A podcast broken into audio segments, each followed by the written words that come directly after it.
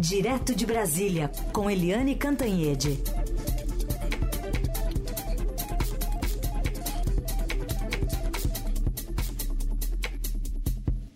Oi, Eliane, bom dia.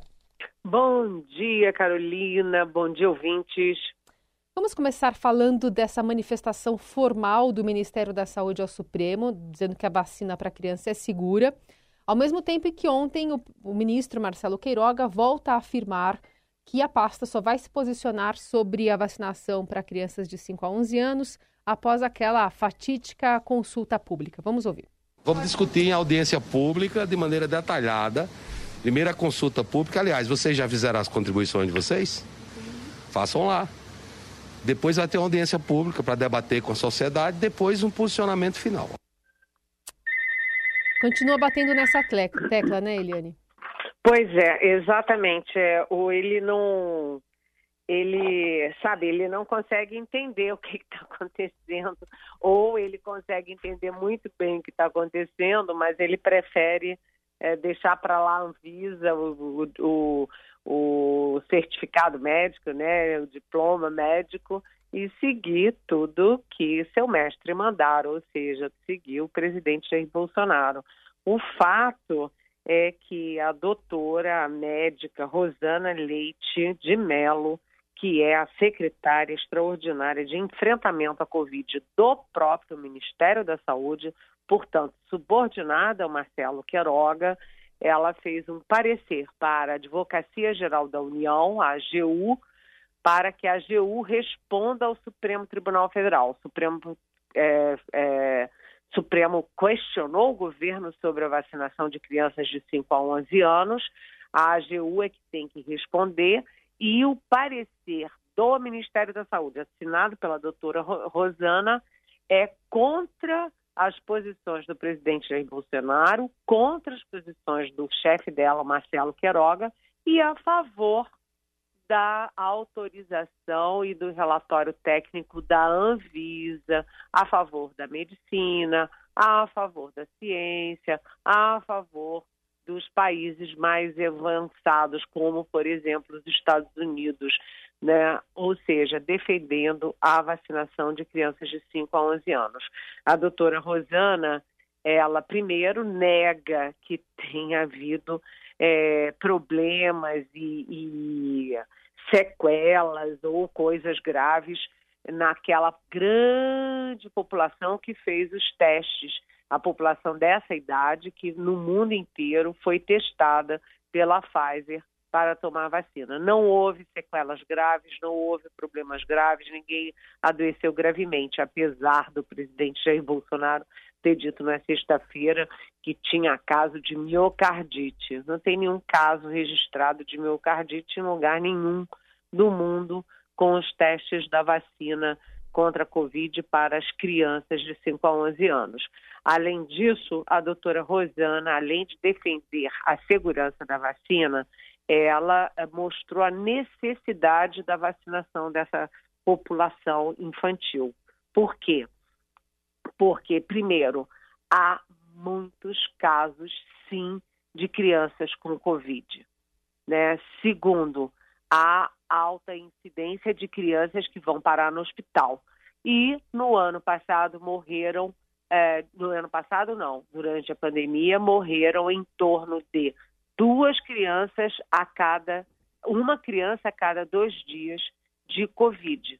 Portanto, a vacina é segura, a vacina protege as crianças, evita internação, evita morte. E mais, mais duas questões importantes. Evita que as crianças contaminem seus pais, seus avós, seus tios, seus professores. E a segunda, é, que permite a vacinação desse, desse público, vai permitir a volta às aulas com maior tranquilidade, maior segurança, sem temores, sem risco em 2022. As crianças já penaram muito com a falta da aula presencial, principalmente as crianças mais pobres, que nem internet, nem computador têm. Então é hora de voltar à aula, mas tem que voltar com segurança. É uma segurança para elas, para os pais, para os professores, para os funcionários da escola.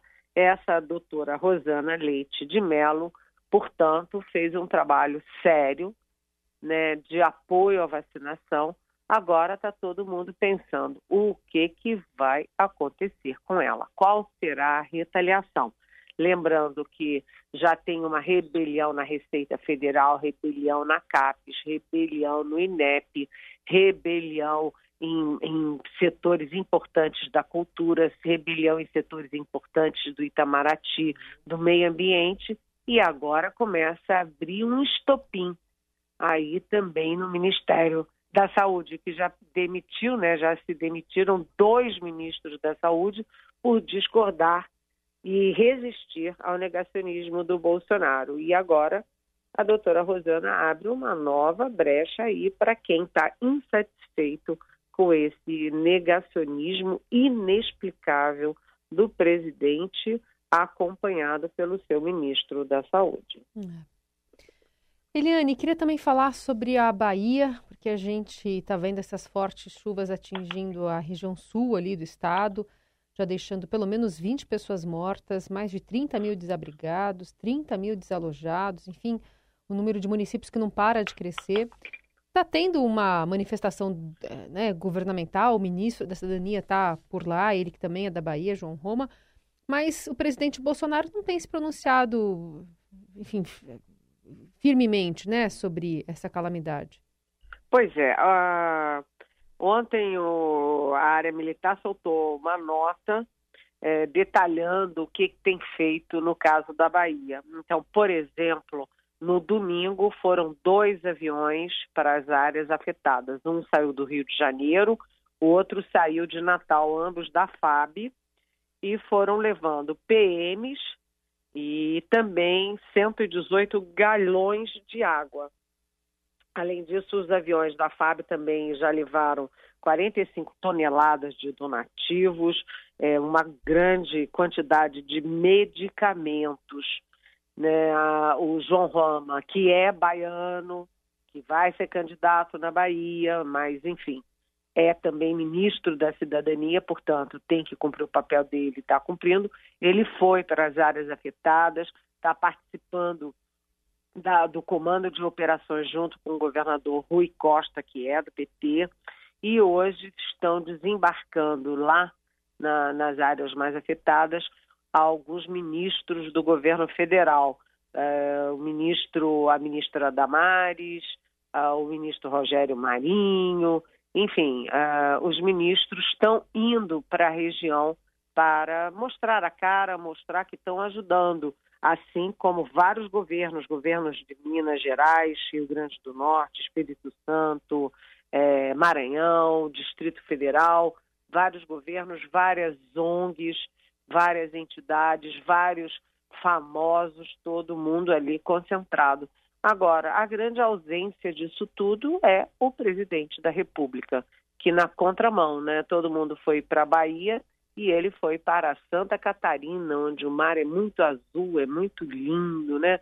Santa Catarina tem um mar maravilhoso, além de camarões, né? É um lugar assim meio afrodisíaco.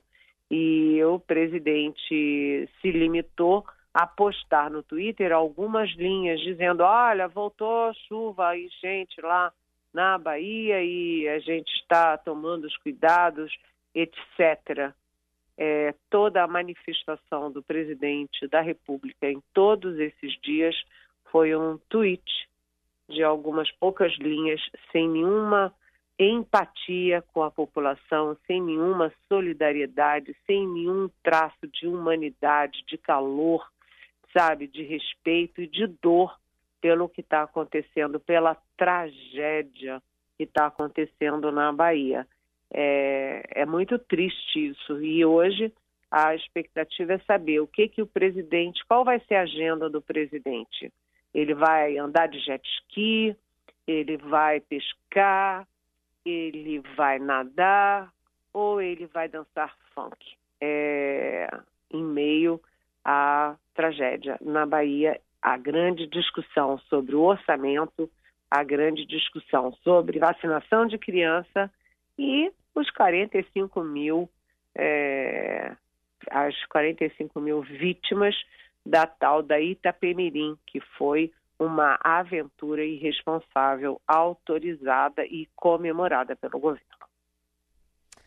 Essa é a Eliane Cantanhede, que está conosco, mais um bloco. Aliás, se você tiver pergunta para mandar para ela, use a hashtag Jornal Dourado ou pergunte para Eliane no Twitter, ou se quiser mandar um WhatsApp para a gente, fique à vontade. Eliane, dentre a listinha de fim de ano que o presidente precisa ticar, é, entre os itens ali antes de virar o ano, tem o orçamento, né? Exatamente, Carolina.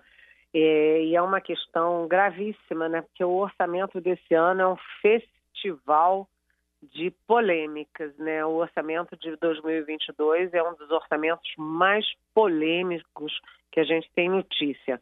Então, eu vou dar um exemplo. O orçamento é, destaca 16,5 bilhões para aquele orçamento secreto, a emenda de relator, né, que vai para os parlamentares aliados ao presidente da República.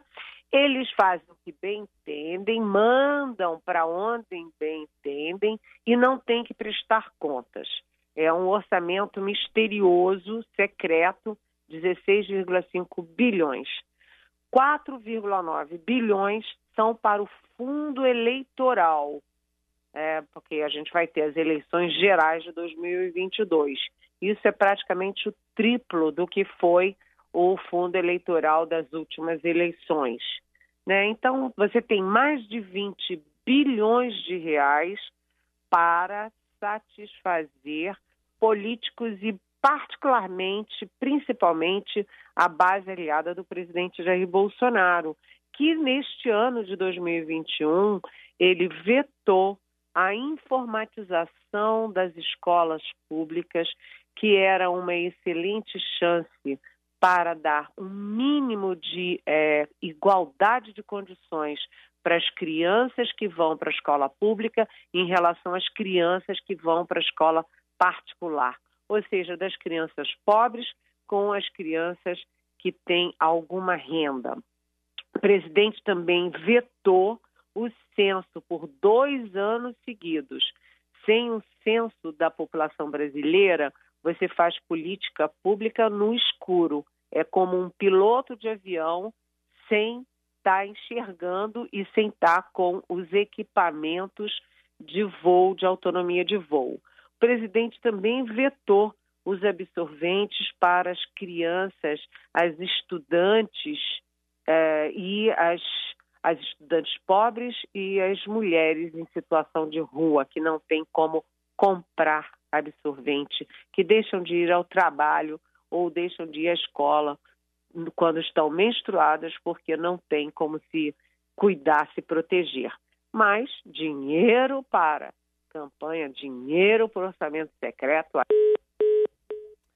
Opa, a gente perdeu o contato com a Eliane Cantanhede, que completava o raciocínio em relação ao orçamento né, secreto. Aliás, tem reportagem no Estadão de hoje reforçando essa premissa né, de um dinheiro que é, é direcionado né, por parlamentares, no caso aqui da reportagem, pelo senador Fernando Bezerra, que era líder do governo até algumas semanas, e que é, mandou dinheiro né, para terminar uma obra que já estava licitada lá em Pernambuco para a conclusão de uma obra, só que essa obra era bem mais cara, né? Quando você manda dinheiro direto ali para construir, para terminar essa obra, era o asfalto de uma, de uma rodovia da BR-316.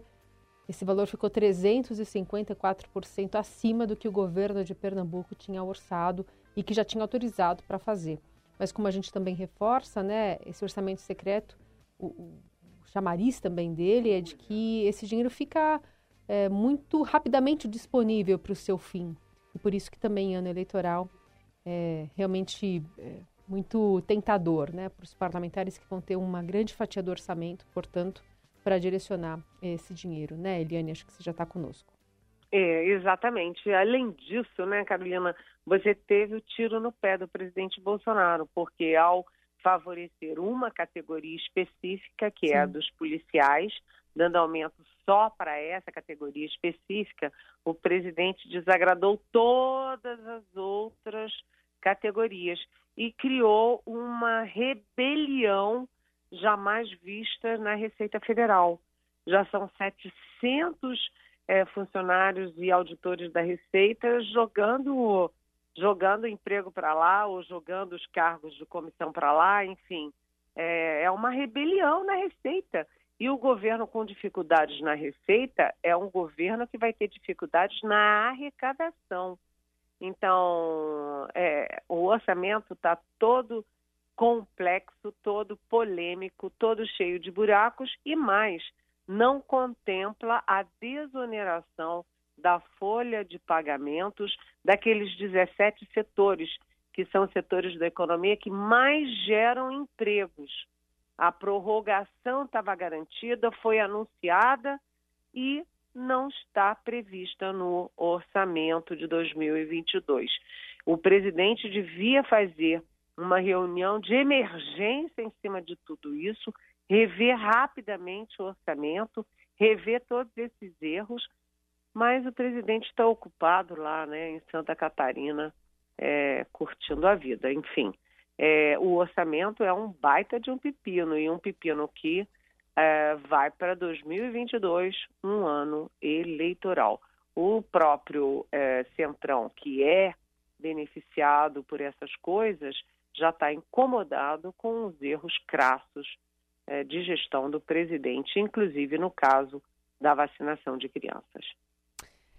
Eliane, queria passar aqui a pergunta de um ouvinte, o Antônio Carlos, escreve de Osasco. Ele quer saber, afinal, essa aliança entre Lula e Alckmin sai ou não sai? Oi, Antônio Carlos, de Osasco. Olha, tá saindo sim, né? Eles já anunciaram, já fizeram é, elogios, já trocaram alianças naquele jantar, né? É, de um grupo de do, do grupo prerrogativas de advogados está é, tá caminhando, mas tem muita dificuldade ainda. Tem resistências na base do, do próprio Lula, tem resistências na base do próprio Alckmin e mais, tem a questão da eleição para o governo de São Paulo, porque o Lula apoia o Haddad, que é do PT, e o Alckmin apoia o Márcio França, que é do PSB, foi vice dele, amigo dele. Enfim, tem muita coisa para resolver, Antônio, mas eu acho que vai sair sim. E o ouvinte Luiz Araújo quer saber é, se não poderia algum tipo de, se não caberia nenhum tipo de punição ao ministro Queiroga pelo Conselho Nacional de Cardiologia, né, pelo que tem dito e feito lá no Ministério da Saúde. Oi, Luiz Araújo, isso é uma pergunta que não quer calar. Eu não sei exatamente se o o Conselho de Cardiologia, porque ele foi presidente do Conselho de Cardiologia, ele deve ter muitos aliados lá dentro, né? Tanto que foi eleito presidente da entidade, acho que é difícil. Mas outras entidades de saúde certamente estão discutindo algum tipo de punição, né? Porque uh, o, o ministro médico se comportar como um ministro general é complicado, né? Um bate continência, mas o outro é, tem que bater continência para o seu diploma, para os seus compromissos com a profissão, com a saúde, com a vida.